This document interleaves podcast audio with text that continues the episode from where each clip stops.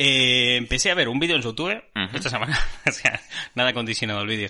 Era de, del tipo este de la botella de Candor. Ah, y empezaban Tin, Don, la bruja, muerto. y yo, ¿qué ha pachado? O sea, lo veía como muy feliz, viste, dentro. Había- Sí. me- o sea, quiero decir, empezaron a hablar de un fulano que lo habían despedido a la puta calle. Y yo dije, ¿qué hate tan feliz? ¿Qué, qué ha pasado? Sí. Y me puse a leer, claro, me acordé que este fin de semana había visto un montón de noticias de, de ese cómics, Pero a las que no le había prestado atención. Porque bueno, la gente no lo sabe, pero yo el sábado viví como un vagabundo. Eh, ¿Quieres contar lo que pasó el sábado? Eh, sí, a ver, eh, yo viví como un vagabundo. O sea, yo quedé para comer con vosotros y, claro, quedé para comer contigo, con un par de colegas más. Y claro, como este colega que nos invitaba a comer, nos invitaba a comer, eh, me despreocupé de un montón de cosas. Entonces, Claro. por ejemplo, no bajé el monedero. Vale. Bueno, Está ahí bien, ya si te dijeron te invito a comer, dices Y vale, después, vamos. y después la otra es que yo, después de comer, venía para aquí, para la oficina, a, a trabajar y me traje una bolsa con ropa, porque me gusta tener varias mudas de ropa en la oficina para cuando hay que grabar vídeos. Claro. Cosa que si, no sé, estoy tomando un café y me mancho, lo que sea, bueno, tengo ropa para cambiarme, puedo seguir grabando los vídeos, ¿no? Eh, entonces, claro, yo la ropa que ya tenía aquí ya la había consumido, ya se había ensuciado, ya había tal, entonces toca renovarla, entonces salí de casa con una bolsa con ropa y sin el monedero ni nada. Salimos, comimos, todo bien. Me dejaron, cuando acabamos de comer, este colega que nos invitó, me dejó en la puerta de la oficina y me doy cuenta de que no tengo las llaves. Vaya, hombre. Entonces digo, bueno, vuelvo hasta casa y cojo las llaves. Cuando vuelvo hasta mi casa a coger las llaves, tampoco tenía llaves en mi casa, No. porque me habían quedado todas juntas sobre mi cama y en mi casa no quedaba nadie. Vaya. Y yo timbrando y no había nadie. Entonces empezó a mandar mensajes a gente a ver si alguno pues me puede echar un cable y toda la gente estaba lo más lejos posible de mí. O sea, ya no te digo ni cambiando de código postal, ya cambiando de, de ayuntamiento en, en otro sitio, en otro municipio, estaba en otro lugar. Así que me tiré como unas cinco ricas horas en la calle deambulando como un vagabundo con una bolsa. empezaron mis aventuras. Eh, tenía, lo único que tenía era, no tenía dinero, Ujú. no tenía documentos, porque estaba todo en mi casa. Eh, apenas tenía el móvil con un 10% de batería Joder. y una bolsa con ropa. Eh, drama millennial, ¿eh? Era vivir como un vagabundo. Y una sonrisa en el corazón. Sí. ¿Qué es lo que importa? Eh, entonces, claro, mi fin de semana sí, yo, claro, el fin de semana había leído que había pasado cosas con DC Comics, pero claro, yo estaba preocupado por mi vida de... Mi, mi nueva condición de sin techo. Era de sobrevivir. Encerrado en la calle estaba. Además, me, me enfadó un montón porque me dije, bueno, ¿qué voy a hacer? Voy a dar un paseo. Y después me di cuenta que dar un paseo era caminar sin rumbo a ningún sitio. Y dije, uff, eso no va conmigo. O sea, si yo no estoy yendo a un lado, ¿para qué voy? El sentido del paseo. Un drama de Martín Losada. Entonces me fui a la biblioteca. bueno, Y oye, dije, es una opción. allí tengo wifi. De puta casualidad me había llevado el cargador. Buah. Y de puta casualidad también me había equivocado. No era el cargador del móvil, me había llevado el cargador de la Switch. Ah, Pero, bueno, para el caso me valía, porque Claro. tenía la misma entrada. Dije, bueno, tira, yo qué sé. Me vale. Entonces me fui a la biblioteca y dije, si tengo wifi, tengo un montón de libros, me puedo poner a chapar de las movidas que a mí me molan. En plan, es. dije... Porque claro, la gente aquí que nos escucha a lo mejor no lo sabe, pero yo me paso el puto día chapando y leyendo cosas sobre analítica, SEO y un montón de cosas de internet, creación de contenido. tendencias y demás. Claro, tendencia un montón de movidas. Dije, bueno, joder, voy a esta biblioteca, que la biblioteca de Coruña tiene un muy buena fama, quiero Es decir, de, de que Mm. tiene muy buen contenido, muy buen Sí. material y demás, en, en términos generales, y me fui a esta biblioteca. De hecho, ahora por, por meter una puya a favor de las bibliotecas, hace poco acaban de implantar un sistema como de streaming de contenidos. O sea, de online puedes eh, ver Sí, pelis, puedes ver libros y demás. Todo el contenido que tenga en las bibliotecas estará disponible si eres socio de la biblioteca. Correcto, me parece la hostia eso. Entonces fui a esta biblioteca y dije, coño, eh, ya que estoy en la calle, allí tienen wifi, tienen sofás, tienen enchufes, hago tiempo así de paso chapo. Y cuando voy así me doy cuenta que justo de lo que yo voy a buscar no tienen una poronga. Pero nada. Te aseguro, el libro más actualizado que había sobre lo que es, no sé, trabajar en el futuro, internet, lo que sea, Sí. era un libro de 2008 publicado por Wismichu. ¡Wow! Joder, Bueno, eh. creo, creo que era el año 2008, no estoy seguro. Es que al lado justo había otro, pues estaban separados por orden alfabético, luego cronológico algunos, y al lado tenía uno de eh, los blogs en 2008, Toma. ¿sabes? Y ese y el de Wimichu. Dije, Eso es como arqueología de internet. y dije, no puede ser O sea, que todo esté tan desfasado. Sí. Así que me fui al ordenador a mirar el catálogo de la biblioteca y a buscar todos los libros que necesitaba, los más actuales. No había ninguno. uf. Dije, bueno, voy a buscar los que ya he leído, que para están ahora de- atrapados en la oficina a la que yo no puedo acceder. Los piso aquí en la biblioteca y listo. Tampoco estaban. Anda. Así que me enfadé, me fui hasta el centro cívico que está ahí al lado y me senté ahí con un enchufe mientras los viejos jugaban las cartas y yo hacía cosas en Instagram. sí, viví como un vagabundo. eh, Toma. Sí, sí, horrible, espantoso. Bien. La cuestión que, claro, cuando veo este vídeo, me pongo, mira, hostia, es verdad que algo había pasado con DC, pero no sé qué. Y yo, algo. Una idea así vaga tenía. Y- algo pasado. Igual es buen momento para decir que esto es Gary Martín se han comprado un micro, un podcast de dos gilipollas, uno de ellos más que otros porque se olvida la llave de su casa. Doy fe. Que venimos de Instagram una Por lo menos mi libro está más actualizado que los de la biblioteca. Oh, ya, pero si no puedes acceder a él, pues mira, chaval. ni a él, ni a mi casa, ni a nada. Horrible. No puedes acceder ni a, ni al el reconforto del hogar. No, no, nada, nada. El, el cariño de una casa. Mi vida vale una mierda. Venimos de Instagram, una cuenta que es arroba los juguetes de Martín, y una web en obras que, bueno, prácticamente ya está medio Ah, está guay, restablecida. Ya, ya, o sea, la web lo que le falta ahora es contenido.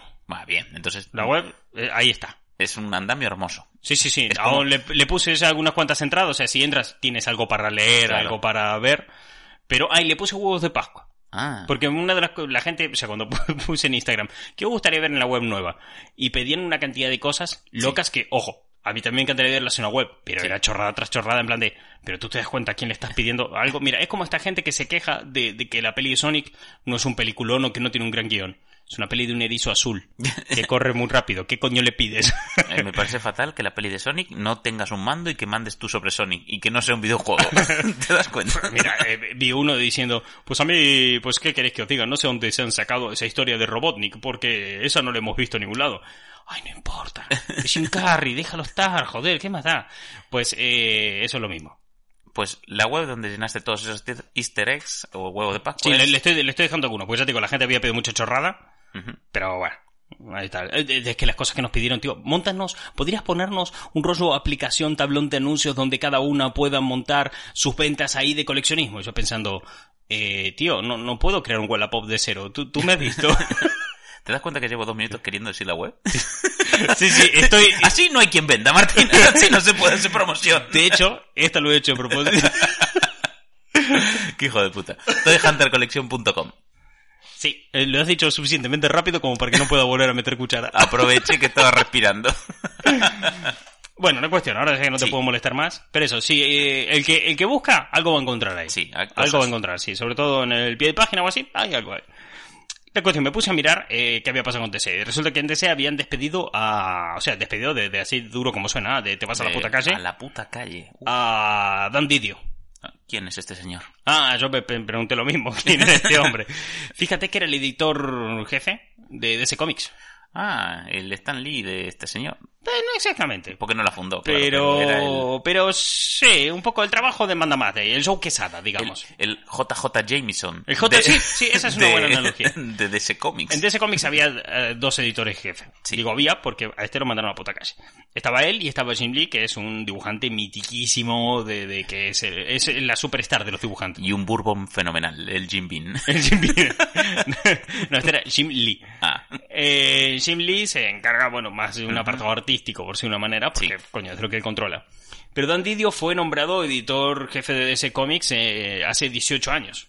O sea, joder, es una- un buen trecho, ¿eh? sí, sí, lleva muchos años ahí Años dentro. 2000, early 2000.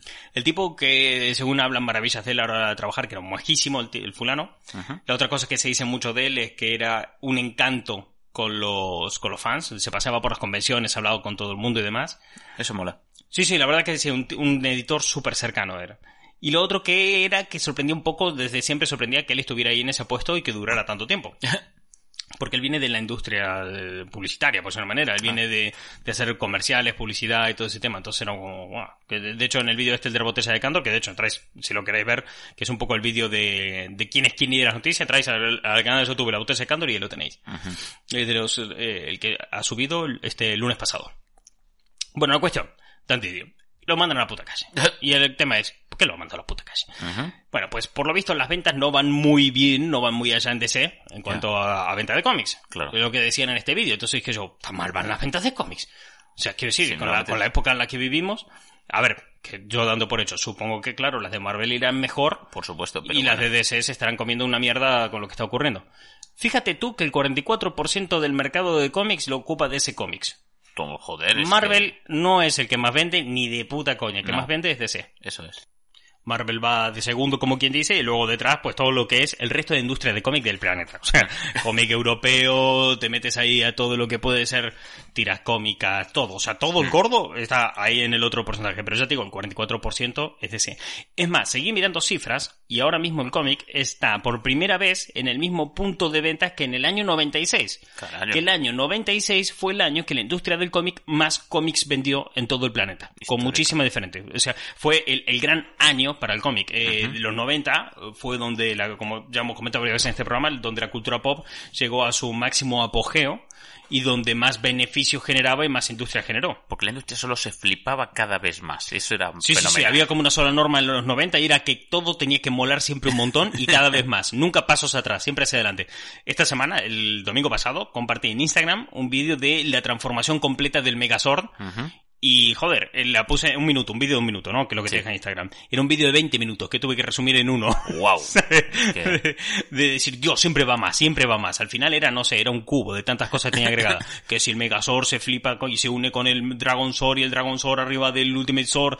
Y veías cómo se agregaban cosas y cosas y dices, al final es un bloque inamovible que no vale para nada. ¿sabes? Yo pensaba que al final es un coche, te lo venden en un concesionario.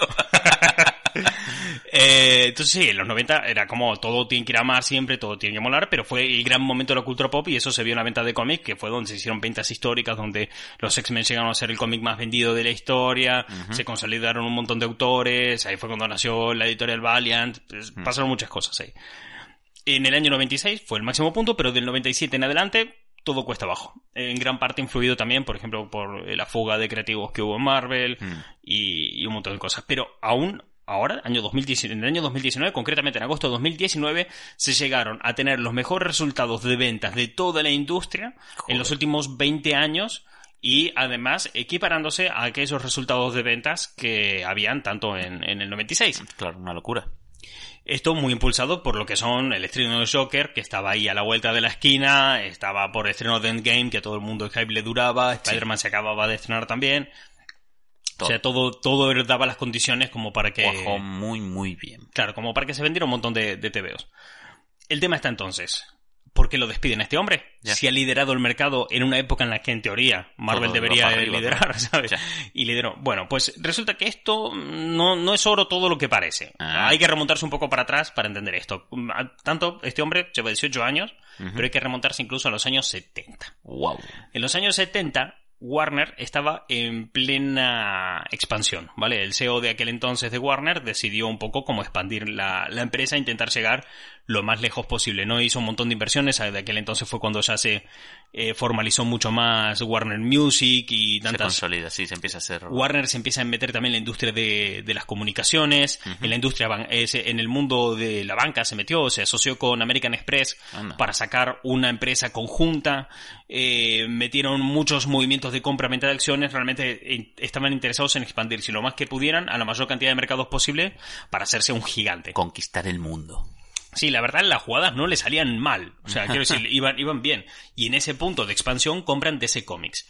DC Comics eh, ganaba en esa fusión eh, la posibilidad de de tener unos dirigentes experimentados con unas ideas fuertes de expansión, tenían la, la posibilidad de moverse hacia Sí. la industria del audiovisual, creando más productos que calen a la gente de otra manera, porque a lo mejor hay una cosa que es que eh, mucha gente a lo mejor no lee cómics porque le parecen para chavales, pero una película sí que se lo van a leer. Y cuando Sí. se ven la película se verán interesados y comprarán los cómics.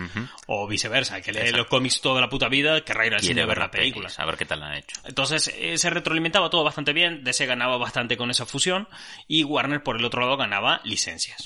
Warner tenía un montón de licencias en su poder a partir de ese momento. Para, eh, podía empezar a explotar a personajes como Batman y Superman, que son eh, la piedra angular de toda la industria del mundo de cómics de superhéroes. O sea, todos los, los superhéroes del mundo son una revisión de Superman. Totalmente. Que fue el primero que se creó y además lo vas viendo y tienes, bueno, Capitán América, que es eh, Superman con eh, un escudo. Tienes a, eh, no sé, Superman oscuro, Batman, ¿sabes? Es- tienes, todos son Superman a su manera. Eh, entonces, claro, Warner ganaba, ganaba un montón que, por ejemplo, Disney su principal negocio siempre han sido las licencias. Y eso siempre le es un seguro. Sabe Sí. Disney que por muy mal que le vaya, a la gente siempre le gusta la bella y la bestia. Siempre va a gustar a la Disney. Exactamente, ahí se... Para la época de vacas flacas tenemos licencias. Exactamente. Y en el peor de los casos son un seguro que incluso lo puedes vender si hace falta. Correcto. Bueno, los años pasaron, eh, en los años 70 se demostró que esta inversión había sido buena por parte de esta fusión por parte de ambas empresas había resultado buena y salieron películas como las de Superman, por ejemplo, que fue el primer gran blockbuster de superhéroes de la historia del cine. Fue la primera vez que los superhéroes llegaban al Ah. cine tomados en serio, pero y de una manera pero maravillosa. La primera de Christopher Reeve eh, de Super, con Christopher Reeve de protagonista es un antes y un después en la historia del cine, es un punto de inflexión muy claro y de hecho eh, ahora están promocionando un remaster de Superman, ¿no? Con escenas inéditas y, y algunas partes que las han mejorado digitalmente y demás, y lo comentan en la película, o sea, promocionan este remaster como la película que le hizo creer al mundo que los hombres podían volar, ¿sabes? De, de- de ese punto de fliparlo, porque Sí. hasta aquel entonces pues no había eso. ¿Y cuántos niños se han tirado por el tejado después de ver la peli de Superman, eh? Uf, eh, que soy Superman. Al hospital. al hospital. Bueno, la, la peli de Superman, una tras otra, fueron perdiendo algo de calidad. La primera y la segunda de Superman guay, sobre todo porque casi se rodaron conjuntas. O sea, digo casi porque antes de que se estrenara Superman 1, el 80% de Superman 2 ya estaba rodado. ya se había grabado. Pero Superman 3 y Superman 4, bueno, En fin. digamos que son cosas. Están. Son, son películas que ahí están. Pero como 10 o 15 años más tarde se vuelve a demostrar que esta inversión es correcta sacando eh, Batman de Tim Burton, protagonizado con Michael Keaton, que también lo rompe Lo peta. y fue incluso llegó incluso más lejos Hmm. que donde había llegado Superman. O sea, Superman abrió las puertas, pero lo que consolidó la industria fue la peli de Batman de Tim Burton. O sea, todo bien, todo en orden. Sí. Lo que pasa es que con los años Warner, aquellas inversiones que había hecho buenas, no fueron tan buenas. o sea, no es que no fueron tan buenas, no estuvieron tan bien gestionadas, tuvieron un montón de problemas, sobre todo por la parte de, de- de división musical, un Cristo. La cuestión es que en- al final, en el año 2018, o sea, hace dos años, AT&T compra, eh, AT&T sería, compra... Sí, gigante de eh, telecomunicaciones. Sí, compra lo que sería Warner. ¿Qué es eh, AT&T? AT&T no es una empresa, ¿No? es un holding. Y la gente se preguntará, ¿qué es un holding? Pues un holding es una sociedad eh, hecha para fabricar panojos. Ah.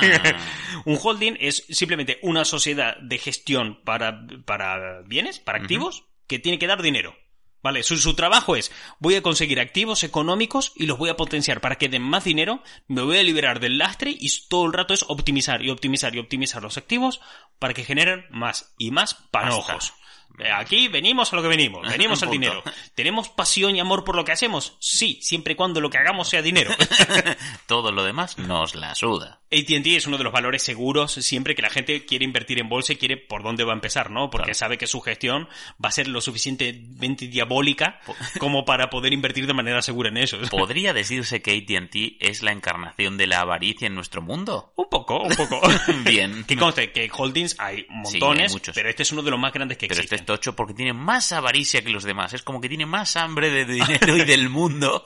Y bueno, y sí. Y no solamente eso, comp- eh, comprando Warner, Compró, eh, no es como por ejemplo que Disney, cuando Disney compra Marvel, y dicen, bueno, mira, tienes que liberarte de peso, tienes Sí. que liberarte de empresa por práctica monopolista, ¿no? Que puede haber una práctica monopolista, le dicen a Disney, entonces cuando compra Marvel se deshace de subsidiarias de Marvel, como por ejemplo fue Toy Biz, que Toy Biz era la juguetera oficial de Marvel, y Toy Biz eh, se vendió a Hasbro. Por eso hoy en día Hasbro es la que hace los juguetes de, de Marvel. Claro. Y demás, y de hecho, cuando compra Star Wars le pasó lo mismo con pequeñas subsidiarias, le pasó lo mismo, bueno, con un montón de... Cuando compró Fox, más de lo mismo. Mm.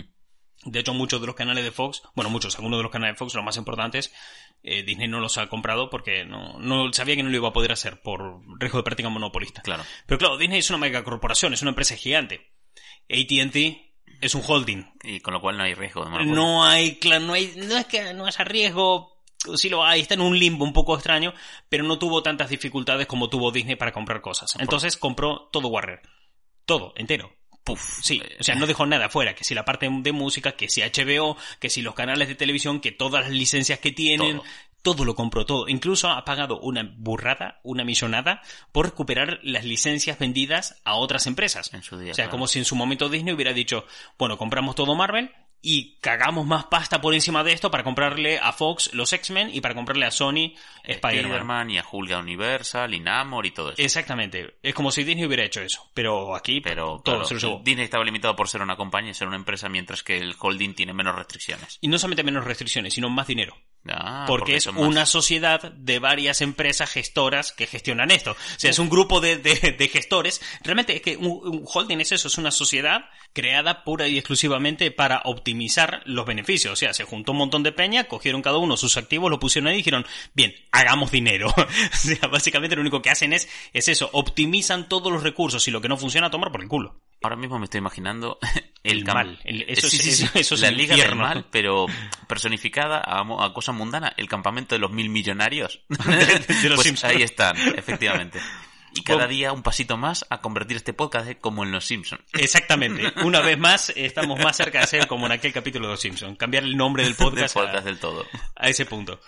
Eh, bueno, AT&T los compra, Warner pasa a ser parte de esos. Ok. Está ahí normal. ¿Qué pasa? Que en paralelo de ese cómics eh, está en un punto de que, bueno, para empezar, los cómics ya no se vendían como antes. En los Ujú. 90 se vendieron a un nivel descomunal, Muy se loco. generó una industria, se consolidó el mundo del coleccionismo, pasaron un montón de cosas. O sea, los cómics en los 90 eran otra mierda. Eh, y era muy fácil consumirlos. Pero Mm. claro, cuando llegaron los 2000, empezaron a ver las películas, muchos de su audiencia habían madurado, había crecido y dejó de leerlos, no supieron renovar bien esa audiencia, la fuga de creativos a otras empresas No provocó más competencia. Se volvió todo muy complicado y además llegó Internet. Mm. Y con Internet llegó la piratería. Vaya. ¿Qué pasa? Que además aquí entramos en el punto de que la industria editorial no se acaba de modernizar del todo, sigue viendo Internet como el enemigo, Ya. siguen viendo las tecnologías como el enemigo, o sea, te vas a sí. una gran editorial de libros y van a decirte que los ordenadores es, es el es Lo han jodido todo, sí. Claro, lo, lo joden todo. Hace poco veía una eh, una entrevista a un editor español que lo está reventando en ventas el tipo, pero lo está petando un montón Sí. porque eh, llegó a la conclusión de que las editoriales estaban yendo a la mierda en el sentido de que porque no queréis aceptar el futuro. Ya. Porque no aceptáis que ya estamos en el futuro, que vosotros ya no sois una alternativa para todo el mundo. Entonces, eh, cuando el tipo abrió la editorial, no me acuerdo el nombre de editorial, si no la, la diría ahora porque realmente me, me gustó mucho su, su forma de trabajar. Eh, el tipo cuando abre la editorial empieza a ver que tiene que tener acuerdos con librerías, que tiene que hacer unos, hay unas limitaciones a la hora de fijar precios, de descuentos, de todo, o sea, un Sí. Cristo. Quiso el fulano, se saltó todo eso y dijo, pues que le chupan a las librerías. Si le- los gremios de libreros son tan cerrados, tan jodidos, se ayudan tan poco entre sí, porque el gremio de libreros siempre tiene esa fama de que se ayudan poco entre ellos. De llevar un cuchillo a una reunión. Sí, sí, de, de De- no fiarse entre ellos, no se fían una mierda y nadie se ayuda a nada de que la industria editorial era así, dijo, pues a la mierda, paso, me voy directamente al cliente final. Y solamente decidió invertir un poquito de, de dinero en hacer publicidad en Facebook y en Instagram y ahora lo están petando. O sea, cada libro que sacan, bestseller. Y además sacan libros casi bajo demanda, ¿viste? O sea, de... Buah, qué guay. Bueno, la cuestión, eh, todo estaba pasando. O sea, todo esto así, y la- si ya estaba en caída lo- la venta de cómics, más aún. Eh, este fue el momento en que Disney compra Marvel, porque. Marvel se estaba yendo a la mierda y necesitaba alguien que lo gestionara Sí, y lo mejor. optimizara mejor. Entonces Disney cuando lo compra y se lo, se lo lleva para casa y empieza todo el UCM, todo este tema, pero por el lado de DC tenía ese punto de que estaban de momento con las pelis de Nolan, todo ese punto en el cine, pero los cómics no estaban respondiendo. Entonces ahí es cuando entra Dan Didio. Aquí es cuando se entiende más por qué entra Dan Didio. Porque Dan Didio no, no entra desde el mundo editorial.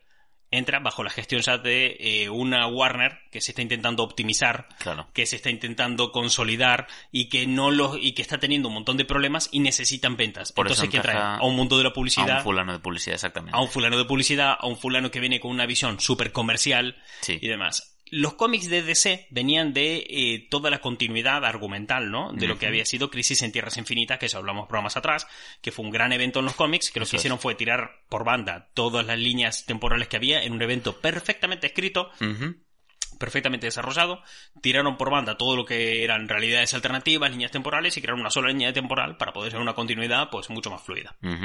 Bien, pues él llegó y dijo, eh, está bien respetar la continuidad, pero está mejor hacer buenas historias. Y si la continuidad que hemos ganado con Crisis en Tierras Infinitas nos va a frenar para crear mejores historias, Nos la cargamos. no la cargamos. Que hasta ahí Tiene sentido. tiene sentido. O sea, sí, es verdad. Si tienes que priorizar a buenas historias, a continuidad, buenas, historias. Entonces, bueno, pues no vamos a poner mucho el grito en el cielo, está bien, te dejamos entrar. Es una elección tan válida como cualquier otra, vamos. Claro, y él fue creciendo y fue sacando cosas. Su gran apuesta fueron los nuevos 52, cuando decidió, porque 52 es el número de líneas de cómic que tiene DC, Eso es. dijo, bueno, sacamos nuevos 52, que es hacer un punto y aparte, hacemos un reboot, Y fuera. empezamos de cero y contamos a todos los, superhéroes desde cero. Están empezando de cero el universo de DC, ¿no? O Fue un- fue- Oh, One More Time, sí. Esto fue en el año 2011. Me acuerdo hizo, de eso. Y le metió un bombo y platillo, salió Una con noticia súper sonada, me acuerdo. Sí, Sí, sí, sí, sí. un montón de... Se vendieron números uno. O sea, Ah, culo, DC claro. se, se, se, se fue al mercado. O sea, vendió que, que lo que no está escrito. Pero no consiguió retener a la audiencia. Mm. Los cómics no tenían una, un peso argumental como para que quiera seguir comprándolo mes a mes. Muchas publicaciones se retrasaron. Y no acabó de gustar al fan de siempre. Ujú. Así que habían ganado mucho fan nuevo, pero para que llevaba muchos años leyendo DC Comics, Sí, generó mucho rechazo. eh, generó mucho Me rechazo. acuerdo de la polémica con Lobo, que cambió completamente el diseño del personaje. Uh, eso, eso fue más adelante todavía. En ¿Todavía? el segundo En el reboot segundo. que hizo. Porque claro, como este no fue bien, Sí. lanzó un segundo reboot. Anda. Entonces, cuando lanza un segundo reboot, eh, se mete todo lo que es eh, Rebirth, que fue hace un par de años que salió, y nada, otro reboot. Venga, a ver si esta vez lo conseguimos. el tema es que este hombre lo que había conseguido es, como se había hecho tan mediático, estaba en el mundo de la publicidad y controlaba tan bien los medios y la publicidad, y era tan cercano a la gente, iba a las convenciones, se llevaba muy bien con todo el mundo, conseguía ocasionar un montón de ventas de números unos Hmm. Pero solo en ventas números unos. La gente no se enganchaba, no, no, que, no seguía. Llegó a tal punto que el último gran evento que hubo en DC, que se prolongó muchísimo, fueron muchísimos años, un montón de retrasos de salida de, de cómics. O sea, de, va, el próximo mes sale el cómic, y el próximo mes, y el próximo mes, y no estaba salido. Wow. Los siguientes números fue eh, Doomsday Clock, que fue eh, la fusión o el crossover entre Watchmen y DC Comics, algo que nadie pidió, que mucha gente no quería, pero aún así estaban expectantes porque podía ser algo bueno, porque joder. Watchmen es Watchmen. Sí, Es uno de los mucho. mejores cómics que se han escrito jamás. Y que eh, cuyo autor, Alan Moore, solo pidió una cosa, que es que nunca, jamás usaron sus personajes con los de DC Comics. Correcto. Y Dan ¿Sabe Didio dijo, dijo, "Ah, decirme tú que puedo hacer yo con Doctor Manhattan. Sí, se cagó muy fuerte. Alan lo único Moore. que pidió el amor. ¿Has escuchado listo este? Alan Moore dice que se llama gilipollas. Entonces Dan Didio lo utilizó con lo que se prometía que sería el gran enfrentamiento entre Superman y Doctor Manhattan. Y fue un cómic que, bueno, acaban de terminar justamente ahora. Tampoco gustó mucho. O sea, es un enorme especialista en vender números unos, que la editorial lo pete y cause un montón de expectativa, un montón de publicidad, pero hasta por ahí nomás. Pero luego los fans se cabrean. En sí, no, no es que se cabreen, es que eh, te pasa Se algo mucho peor, que pierden el interés. Uf, eso sí que es lo peor. Claro, es que ya pierdes interés. En paralelo a todo esto, hay que pensar que Warner estaba yendo medio a la mierda y es comprada por eh, ATT. ATT lo compra, empieza a gestionar todo, empieza a acomodar todo, cada cosa en su sitio y empieza a decir, hostias, nosotros que somos los encargados de optimizar productos activos para tener más beneficios, ¿os habéis dado cuenta de que eh, dan Batman más beneficios en el cine y en los videojuegos que en los cómics? ¿Realmente nos hacen falta los cómics? ¿Me estás diciendo que nuestros creativos no pueden crear grandes historias nuevas de Batman en, no sé, series de televisión, en videojuegos como Arkham o en películas? Me imagino al ejecutivo diciendo eso y detrás un pelota diciendo, además, los cómics eh, contaminan porque estamos gastando papel. El Smithers.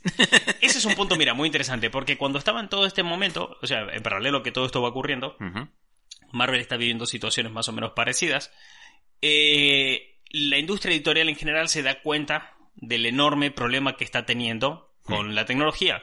Y mientras todos luchan contra la tecnología, la industria del cómic la empieza a abrazar con cariño. Entonces empiezan a decir, vale, la tecnología es el futuro, vamos a asociarnos a ella.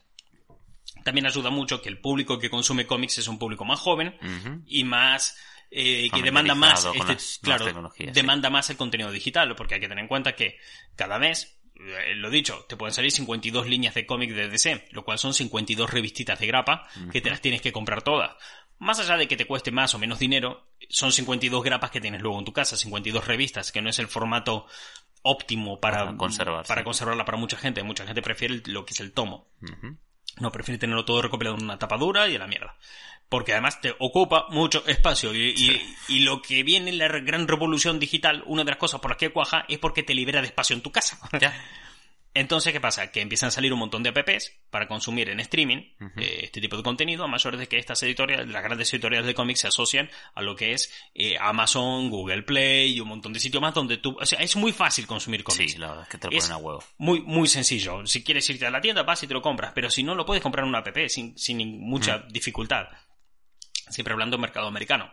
En España ya sabemos lo mucho que gusta sacar contenido digital de cosas que pueden ser impresas en papel. Ay, ya te digo, estamos ahí como en el medievo del internet. Aquí el papel sigue en el medievo. Aquí, si la gente pudiera utilizar una, imprimir, no sé, los libros en papiro, lo hacían. Hemos sacado este cómic de Batman en cuero de ternera. Claro, el impulso de las películas en el cine. Que te salga toda esta industria de, de cine superhéroes. La industria de la nostalgia en la que estamos viviendo y tantas cosas por el estilo, te provocan que, que las ventas suban. Cuando además es fácil. Sí. O sea, la tecnología ha hecho que sea fácil consumir cómics. Eh, más allá de la piratería o no piratería, es tan sencillo como te descargas una app y ya está. Y te Y lo lo compras por pam. euros, céntimos, poco lo que sea, y puedes seguir las colecciones con mucha facilidad, además de que estas apps suelen contener eh, contenido de calidad, ¿no? Sí. Bien, todo esto va facilitando y todo va haciendo que se suba un poco y que la gente pues vaya consumiendo y vaya tirando por ese lado.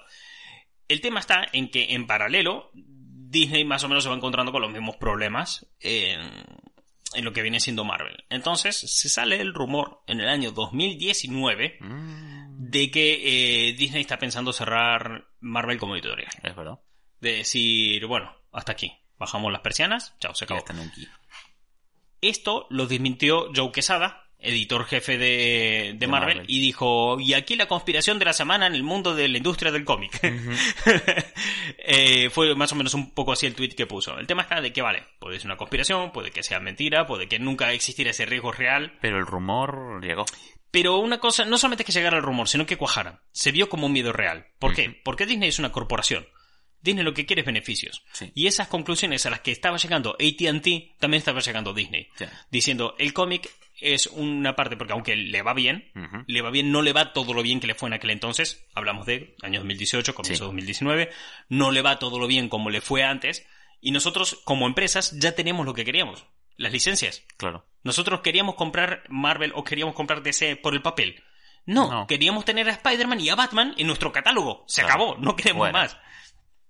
Entonces, claro, llegamos a este punto y además Marvel va encontrando poco a poco unos formatos donde seguir desarrollando estos personajes. Ujú. Entonces te encuentras con que sacan series, con que sacan películas. Las series, ahora que van a salir en Disney Plus, siguen un poco el formato de los cómics de grapa, de vamos a ir desarrollando pequeñas historias aquí, que luego se junten todas en grandes eventos, como pasa en los cómics. Y Tú en los serán cómics tienes un, tú en los cómics tienes un montón de revistitas que salen al mes contándote la historia de cada uno de los personajes y luego al año te sale un gran cómic que junta a todos esos personajes en una gran historia que son los considerados eventos.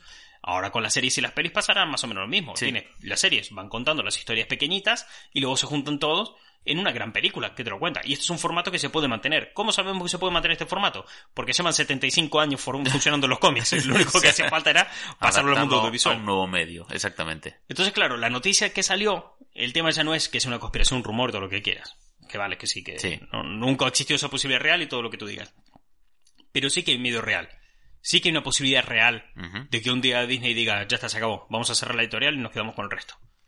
Entonces, claro, cuando te das cuenta de que esa posibilidad existe, porque el- se pueden seguir desarrollando las historias de otra manera y la gente no está comprando cómics. Todo esto empieza a tomar cierta forma que dices, vale, a esto hay que prestarle atención porque puede que estemos viviendo los últimos años o la última etapa Del de lo que es el cómic de superhéroes sí. impreso. Porque además, en paralelo, el cómic de autor está mejorando muchísimo en cuestión de ventas. Es verdad. El cómic europeo y de autor está disparándose en cuestión de ventas porque además te ofrecen algo distinto y vivimos en una etapa donde es muy accesible, no solamente son muy accesibles los cómics, sino que además eh, es muy fácil que haya un contenido solamente pensado para ti. De esto la industria del cómic aprendió muy bien del manga. Sí. El manga es un, es un género que da igual lo que tú seas en la vida, habrá un manga que habla de gente como tú. Han sabido explotar muy bien los, eh, en este caso sí, las temáticas de nicho. Pero Claro. ya desde hace De muchísimos la vida. años. Ujú. Eh, Es muy fácil encontrarte un... ¿Qué eres secretaria? No te preocupes. Hay un manga de mujeres secretarias. Ah, eres hombre secretaria. No te preocupes. Hay un manga de hombres secretarios. Sí. No te... ¿Te gusta el baloncesto? Tienes 200.000 de baloncesto. ¿Te gusta el béisbol? Lo mismo. Entonces, eh, el manga, que nutrió tanto Occidente en los 90 y en los 2000, en los 80, 90 y 2000, ha generado nuevos autores que han creado cómics también muy específicos, Sí. que son muy fácil acceder a ellos. Entonces, tienes ahora en, el cómic de autor una cierta competencia. Marvel te vende grapa, más o menos va tirando, le va funcionando. DC le está yendo muy bien la venta de tomos, de, de novela gráfica y de cosas así, de su personaje, donde va. Y todo va funcionando más o menos bien. Pero claro, cuando llega a estos puntos de inflexión en los cuales dicen, sí, es verdad, está funcionando más o menos bien, están vendiendo, pero eh, aquí ya no estamos hablando de los beneficios que da una editorial. Estamos hablando de los beneficios que perciben el holding de Sí. AT&T desde una editorial y los que percibe Disney desde una corporación. Ya. Es que. Entonces es son mínimos. diferente. Si vamos a hablar de un holding que es algo que va a optimizar beneficios, dice, hostias, es que yo tengo aquí, sí que me está dando un dinero, no siempre, pero me está dando un dinero porque al fin y al cabo estamos hablando de que Marvel, por ejemplo, vende un montón de cómics. Marvel se le da muy bien vender cómics, pero vende los cómics cuando se estrenan las películas. Claro. Cuando se estrenan películas se genera un interés, se genera un hype. Entonces la gente corre a comprar los cómics. ¿Qué pasa? Al pasar el tiempo, al bajarse el hype, Vuelve si la historia no le enganchó, los deja de comprar. Sí. Entonces se convierten en unas ventas estacionarias. O sea, sabes que cuando vaya a salir una película se van a vender cómics. Cuando no se estén estrenando películas, no, se van a vender cómics, van a bajar las ventas. Y además esto no ayuda nada que en, eh, fuera de Estados Unidos no es tan sencillo acceder a, los cómics. En Estados Unidos tienes apps, tienes un montón de movidas. Pero aquí España, en 2020, ha vivido su tercer año consecutivo de subida de precio de, de cómic de Bueno, Marvel. Es verdad. Entonces, claro, en Estados Unidos puedes consumirlo fácilmente, fuera no. Pero el mercado mundial sí que está bastante estacionado. En La sentido, está taquilla- bastante parado. La taquilla de las grandes películas americanas que dicen la película más taquillera de la historia. Ya, pero es que la mitad de la taquilla la ha hecho en todo el mundo. Ya. La mitad de las personas interesadas en los cómics americanos están fuera de Estados Unidos, Ya. donde no hay tanto no hay un acceso tan fácil Ya. a Ah, este su- contenido. Entonces, ah, las ventas se vuelven estacionarias. Porque yo puedo decir, ay, me encantó Capitana Marvel, voy a comprar con mi Capitana Marvel. Y llevo tres meses seguidos comprando y digo, hostia, el gastito. ya me puede estar cundiendo la historia. ¿sabes? Y lo dejas de comprar, pasas de, de eso, pasas un montón. Entonces, claro, las ventas se vuelven un poco más complicadas y se vuelven estacionarias. En DC pasa lo mismo, con la diferencia que no van impulsados por películas, sino por números unos. Mm. Entonces, si vas a vender un montón de números unos y luego nada, al final lo que tienes, tanto Marvel como DC, es una empresa de turrones. ¿Cuándo vende los turrones? ¿En Navidad? ¿Y el resto del año? Pues te comen los mocos. Claro, ya puedes vender turrones en Navidad para que te compense el resto del año fabricarlos. Claro. Es que, Que bueno, que también te digo, Sí. las empresas de turrones en verano se dedican a vender helado, sí, bueno. pero sigue siendo estacionario. Entonces te conviertes Porque verás el stracciatella, ¿sabes de qué está hecho? De turrón. Del turrón que no se dio vendido en Navidad. Que también te digo, o sea, he aclarado lo de que los turrones también venden helados y otras cosas porque sé que me va a salir el mítico subnormal que me va a escribir y me va a decir, eh, Martín, te equivocas porque las empresas de turrones también venden mierda. Quiere bolsa, señora, lárguese de aquí. Eh, entonces hago esta aclaración. Joder, qué faltón. Sí, es que nunca falta, nunca falta ese fulano, ¿no? Uy, hice una, esta- hago, una- hago un paréntesis en todo este teoría para contar una que hice esta semana. Eh, tenemos un vídeo en YouTube que es que la gente me pregunta, ¿qué prefiero? ¿Si AliExpress o Amazon? Y yo doy mi opinión de que prefiero Amazon y por qué lo prefiero. Vale. Entonces, uno respondió, pues AliExpress es mejor. Y yo, bueno, eh, Bueno. a- bien. saludos. Pero me fastidia un poco ese tipo de comentarios, porque Sí. es el tema de, hostia, puede que tenga razón y que yo esté equivocado. Explícame por qué es mejor. No, no, Martín. No, no, pero puso eso y a mí, además me sonó como muy con, con rabieta, ¿no? Así que cogí y le dejé una parrafada diciéndole muchas gracias por tu comentario. ¿Me podrías explicar por qué es mejor? Así los siguientes eh, que entren aquí en el vídeo y vean tu comentario entenderán por qué es mejor AliExpress. Te dejo la pelota en tu tejado. A ver qué haces ahora, cabrón. y no respondió. Porque le gusta llevarla contra la gente, le gusta llevarla contra Claro. Martín. Es una fuerza opositora. Hola, vengo a romper las bolas. ¿Qué tal? Sí, bueno, qué suerte que no me tiemble el pulso a la hora de ¿Qué bloquear gente. Es YouTube, es la segunda comunidad más tóxica después de Twitter. ¿Qué, qué esperabas, joder? O sea, resuma olor a mierda. Poder bloquear a alguien, eso pero Cómo me gusta. Me estoy, me, me he puesto las botas en las últimas semanas en Instagram, he bloqueado gente. Bueno, la cuestión, volvemos a lo de ese. Uy, sí, es que bloqueado. te- te- luego te muestro que está bloqueado. El, el blocker. Eh, Oh, oh, te puedes poner un nombre de superhéroe y sería maravilloso. Porque Blockman. sería Blockbuster. sería ¡Oh! la hostia. me ha encantado. Sí, y Me ha gustado mucho. toda la imagen sí, de sí. marca. Sí, sí, sí. Y el traje es eh, amarillo, azul y amarillo. Ay, perfecto, me encanta. Eh, el justiciero de las redes. Bien, volvemos a lo de antes. Tema de, de. Entonces, claro, tienen al fin y al cabo lo que tienen son empresas de ventas estacionarias, porque solamente te venden cuando las pelis funcionan en el cine y van bien y generan interés, o solamente te venden cuando son números unos. Sí. Bien, ¿cómo llega a esta situación? ¿Qué hacen ambas empresas para más o menos solventar la situación? Marvel, eh, por su parte, coge a Kevin Feige y lo pone como el manda más.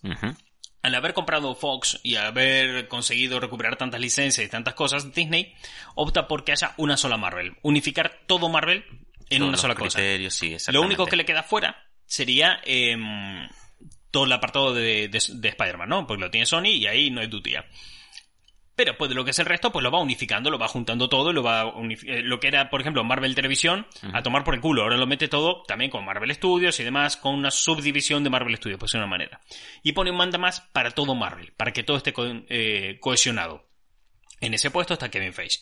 Kevin Feige sube a lo más alto de Marvel y a partir de ahora él supervisa que todo tenga un un mínimo de calidad, él supervisa de que todo funcione correctamente y dice, bueno, las pelis van saliendo, están saliendo con una calidad, siguen su ritmo, perfecto. La serie de televisión también, vale, perfecto. Los cómics, ¿qué tal van? Pero todo tiene que ser realmente algo cohesionado y que tú veas que es una misma empresa que sigue exactamente un mismo criterio y una misma línea editorial. Exactamente, esa es la, la imagen que se ha in- inculcado en él, que es como el eh, editor en jefe de todo un apartado audiovisual Claro, es realmente lo que es el SEO de, de Marvel. de Marvel Studios. Entonces, por ese lado, Marvel dice, bueno, está bien. El rumor ese fue un rumor, no era real, pero bueno. bueno, está en bien. no es real hoy, año 2019. Claro, es que no es real, pero, pero es a lo mejor en 2025 igual Sí, si el rumor- hablamos de otro claro, tema. Si el rumor cuajó, Sí. es porque era factible, porque era una idea que podría llegar a pasar que un día Disney decidiera cerrar Marvel. ¿Qué han hecho por el lado de DC? Eh, la idea, o sea, teniendo en cuenta que Disney, o sea, la diferencia entre AT&T y Disney es que Disney realmente ama lo que hace. Disney ama la industria del cine, ama la industria del entretenimiento y realmente le encanta crear historias. Tienen esa pasión detrás. Ves que siempre ha sido una empresa que se ha desarrollado en sus mejores momentos por gente realmente apasionada por lo que hace. Walt Disney era ese su espíritu, realmente amaba lo que hacía. Bob Iger le encanta también lo que hace. Kevin Feige ama Marvel. Entonces ves que hay gente que, más allá del dinero que pueden hacer o del negocio, porque al fin y al cabo es un negocio, no por nada se llama que es una industria, Hay una verdadera pasión ahí, claro. Claro, exactamente. Hay, hay un trasfondo Sí. romántico, por decirlo de una manera. En AT&T no. Ah, no. En AT&T hay un trasfondo romántico por las monedas. Por el dinero. Por, por- claro, por los panojos, por el billetito del dólar. Guerra de dinero. Claro. Entonces, ante esta situación, es fácil pensar que quieran cerrar DC Comics. Hmm. Pero lo que se ha hecho hasta ahora es, al ver cómo iban las cosas, es, bueno, Dandy de a tomar por culo. Eso es lo primero. Eh, AT&T lleva el mando de Warner y todo dos años. Hay que entender que el primer año va a ser de recondicionamiento. O sea, si AT&T compra Warner 2018-2019, lo que ha hecho es, bueno, vamos a poner un poco la casa en orden. Y luego nos vamos ocupando de los asuntos menores. Durante este proceso, DC Comics eh, publica lo que ha sido Doomsday eh, Clock y todo el mundo habla bien de Dan Didio, pero también se dicen los rumores que lo han despedido porque causó un poco de mal ambiente laboral. Anda. Porque decidió hacer otro reboot y los autores como que ya están un poco hasta las pollas de los reboots. Igual sí. Tú llevas desarrollando una historia a lo largo de los años y viene Dan Didio y te dice, bueno, esta historia que tú has hecho, pues la vamos a cerrar ya, la terminas ya y vamos a empezar de nuevo. Ahora él tenía planificado un evento que según lo que se ha filtrado y los rumores que había es que va a empezar a salir eh, a partir del día del cómic gratis en Estados Unidos, que es en abril, mayo, si no me equivoco, Sí. y se llamaría 5G, que hablaría de la quinta generación de superhéroes en el mundo de DC Comics. Esta quinta generación de superhéroes lo que haría, o sea, lo que sería el 5G, es reorganizar el universo de DC Comics diciendo, bueno, vamos a poner una continuidad en la cual han habido varias generaciones de superhéroes.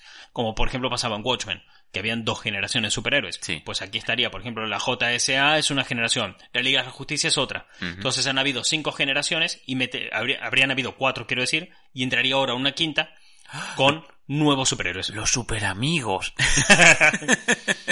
El tema está que si esto cuaja, si esta quinta generación funcionara, sería fácil jubilar a Batman y a Superman. Te quedas con los nuevos. Claro. O sea, sí habría un Batman, pero no sería un Batman como el que conocemos hasta ahora. Hmm. Sería un nuevo chaval llevando el traje de Batman. Eso es. Eh, habría un Superman, pero no es el Superman que conocemos. Es otro Superman completamente distinto y así con todos los personajes.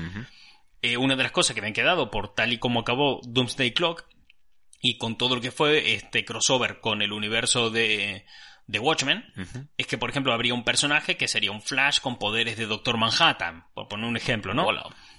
Entonces, si esto funcionase, estamos hablando de que muchos personajes clásicos se van a tomar por el culo. Sí. Entonces, bueno, no, ya no nos preocupamos de la continuidad. ¿Por qué? Porque le hemos mandado a la mierda, hemos mandado a la mierda a los personajes, todo, y hemos empezado de cero. Nueva pero, historia. Pero a otro nivel. O sea, Sí. hasta ahora este hombre siempre empezaba de cero reboteando los mismos personajes.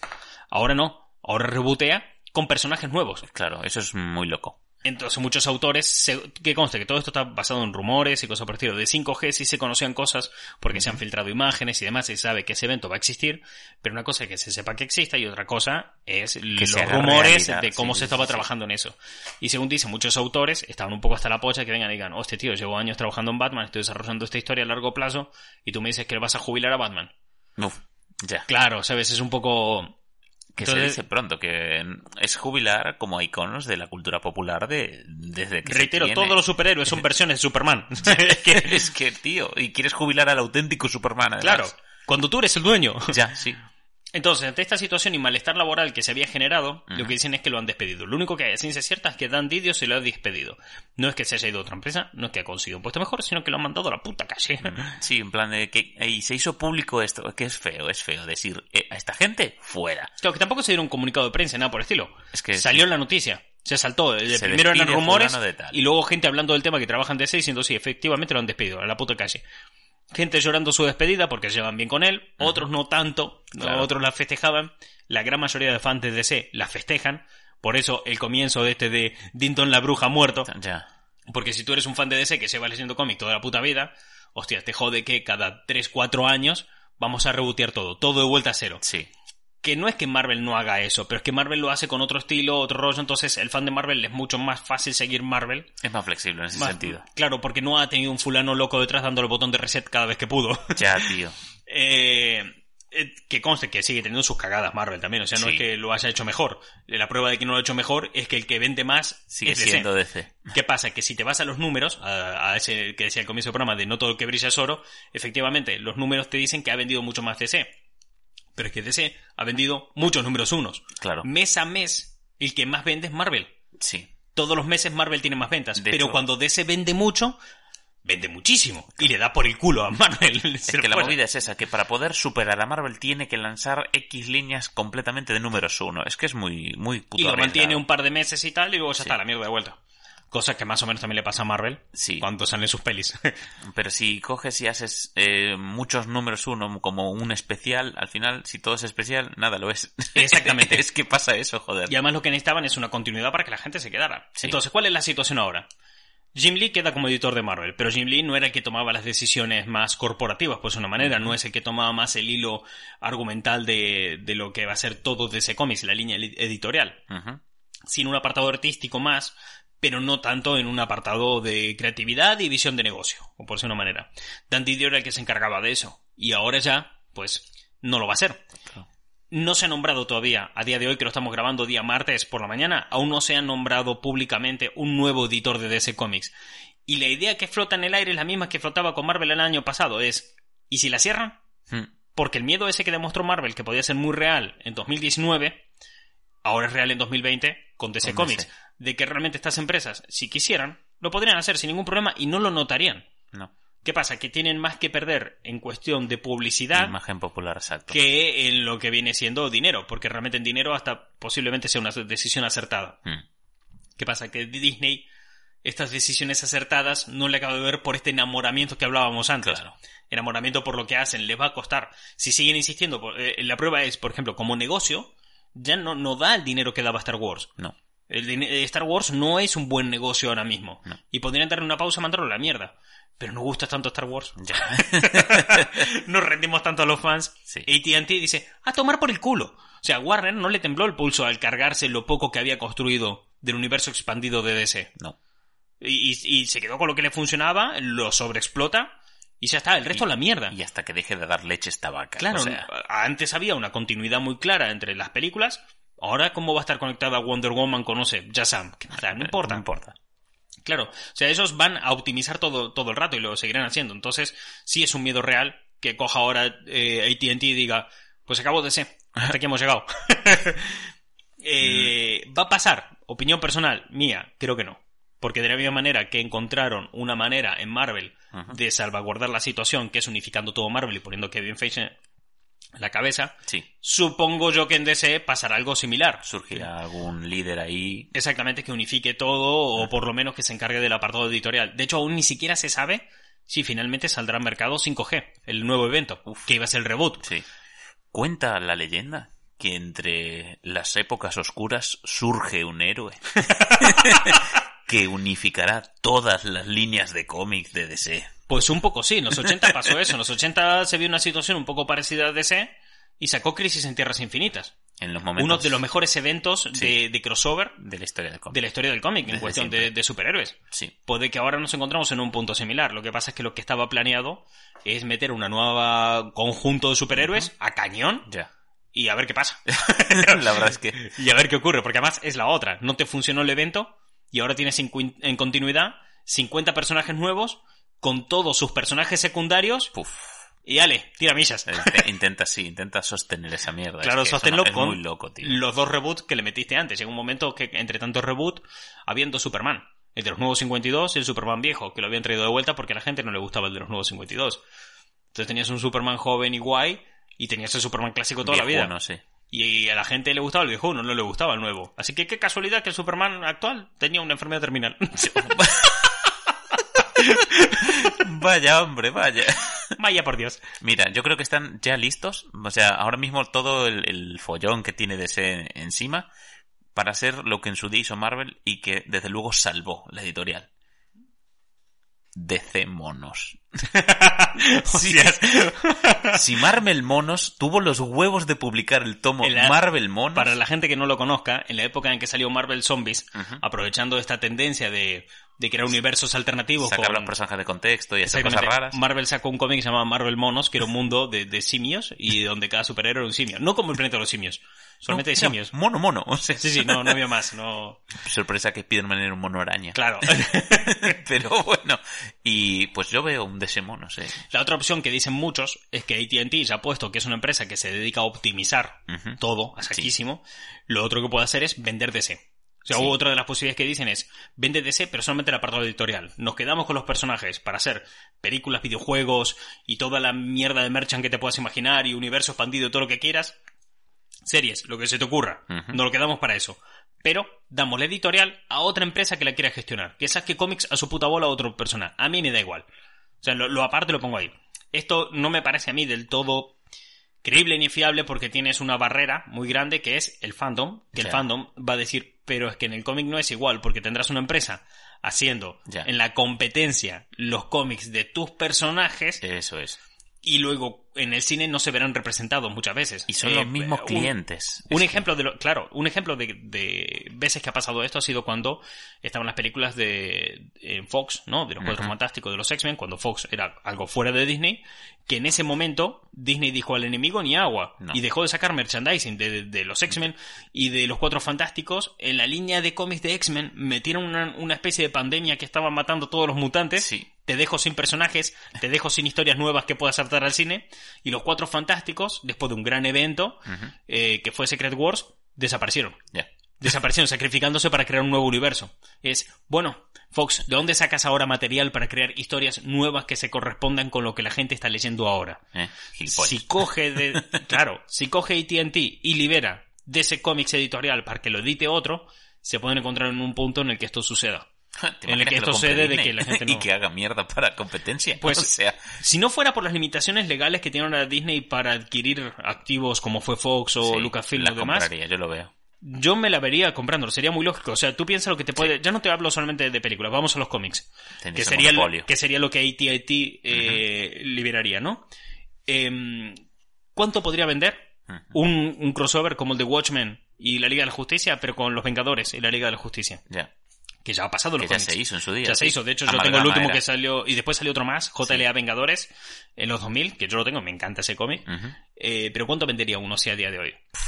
Ya, tío. Con referencia a las pelis, con, con cruzar todo ese material que puede haber por el medio. Watchmen se ha integrado ahí dentro. Entonces, la gente cuánto paga, cuánto podría pagar por ver una buena historia con Thor y Manhattan, no sé. Ya, o sea, con- claro, quiero decir, o, o ver esa, esa clase de historia, un Capitán América enfrentándose a Rogers, ¿sabes? Yo qué sé.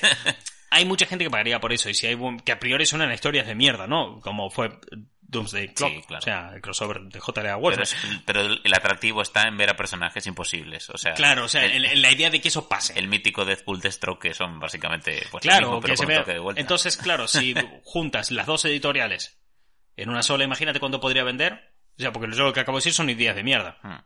También te digo, yo tampoco tengo una editorial. No nos Por dedicamos algo sé- a eso. Claro, no me dedico a eso. Pero tú fíjate un tipo como Kevin Feige, Sí. Que sí se dedica a eso, a crear grandes historias que marquen una atención después. Y le dices, bueno, Kevin Feige, en una mano tienes la Liga de la Justicia, en la otra tienes los Vengadores. Haz tu magia. Claro. y se pone a aplaudir. Claro. y lo revienta. Pero tú te crees El que Infinity pajote War- que se hace. Te digo, te digo una cosa, ¿tú te crees que Infinity War hubiese acabado exactamente igual si hubiese estado Batman? Ya no Claro, te digo todos, que- solo Batman. Claro, imagínate esa escena de portales. sí. Replicada en el cómic. En una escena por estilo. Imagínate una escena por estilo, ¿no? De vamos a enfrentarnos a un enemigo tochísimo en un final de evento de Marvel, del carajo. Y que se recrea en los cómics una escena de portales. Eso la gente lo va a vender, lo va a comprar, quiero decir, porque ya es un símil con el cine, es algo que entienden, es algo que conocen, les es más fácil acceder a ese contenido. Les es más fácil leerlo, por, no por nada cuando eh, se trae una película y sale Thanos, o Thanos empieza a aparecer un montón en los cómics. Mm, porque claro. a la gente se le hace más accesible, ya conoce el personaje. Es un villano que ya se conoce, no hay que explicar nada. Exactamente. Y tú estás en una escena similar, haces ese símil, que eso ya te va a traer más ventas y más retención de la audiencia. Y le metes que en los portales que se abren te sale la Liga de la Justicia. Las Y- Amazonas. claro, todo. y en vez de tener delante a, a ¿cómo se llama? Capitán América con, con todos los Vengadores detrás, tiene a su lado a Superman Hmm. con toda la Liga de la Justicia detrás para enfrentarse a un enemigo como Thanos. Que Thanos tiene una alianza, no sé, con Darkseid, ponle. Sí. Eso, eso es oro, ¿sabes? Ya. ¿Qué pasa? Que no creo que eso pueda pasar. Porque, claro, le tendrían que dejar a Disney comprarlo y ATT quer- querría, o sea, tendría que querer venderle a Disney eh, DC Comics. Pero uno de los rumores que hay ahora y de las posibilidades es que ATT libere Ujú. a DC Comics Editorial y que se encargue otra personaje de gestionar esas licencias en cómic. Que venga cualquier otro y diga, bueno, toma, tú que tienes tu empresa, tu editorial, haz, haz tu magia, haz lo tuyo. A mí- yo no quiero ni las pérdidas ni ganancias de esto porque no me valen para nada. A mí lo que me valen es seguir sacando juegos de Arkham. Batman Arkham me va a dar pasta. Sí, es verdad. Ya está, fuera. Esto es lo que quiero. Quiero seguir Quiero gestionando que- ese dinero. Quiero potenciar eh, Warner Interactive. Quiero seguir sacando eh, series de televisión porque están funcionando muy bien Es y eso me da un montón de dinero. Venga, fuera, chao. Quiero seguir haciendo Teen Titans Go. Fuera, chao. El resto todo tuyo, todo para ti. ¿Qué va a pasar? Pues no, se, no se sabe. sabe. Pero sí es cierto que es más difícil que ocurra en DC como que- lo que ocurrió en Marvel solamente por quienes están detrás.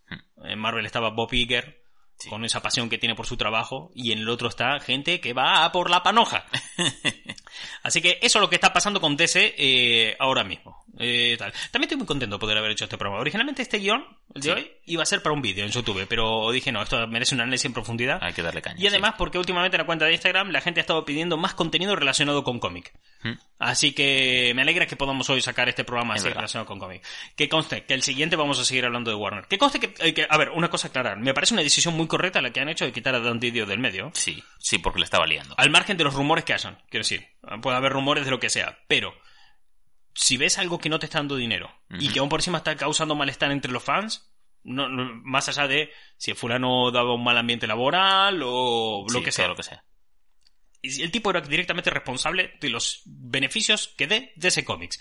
Si DC Comics no está dando los beneficios que tiene que dar para ser una empresa que se sustente a sí misma y aún por encima está dejando descontentos a los clientes, Hay que cambiar la dirección. hay que buscar al responsable y mandarlo a la mierda. Porque también dicen muchos, ah, es que los autores que tienen tampoco ayudan. Ya, pero ¿qué es más fácil? ¿Despedir a todos los guionistas y dibujantes de DC Comics, que son un montón de peña, o despedir a un solo fulano que era el responsable de todos ellos?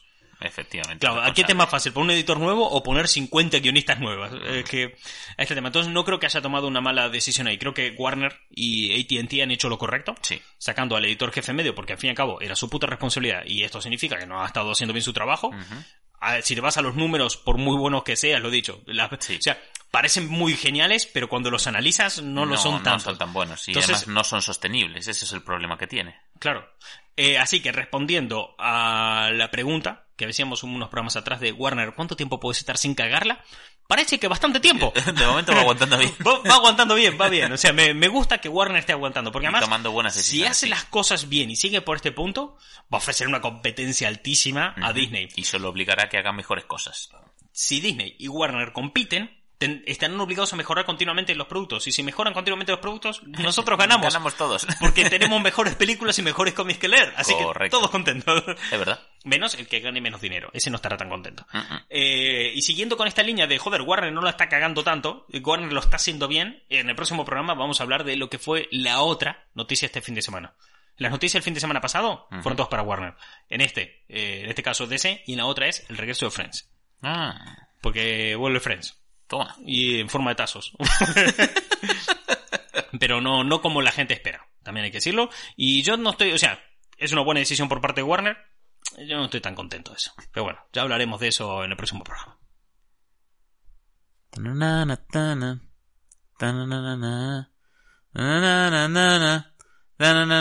Blockbuster.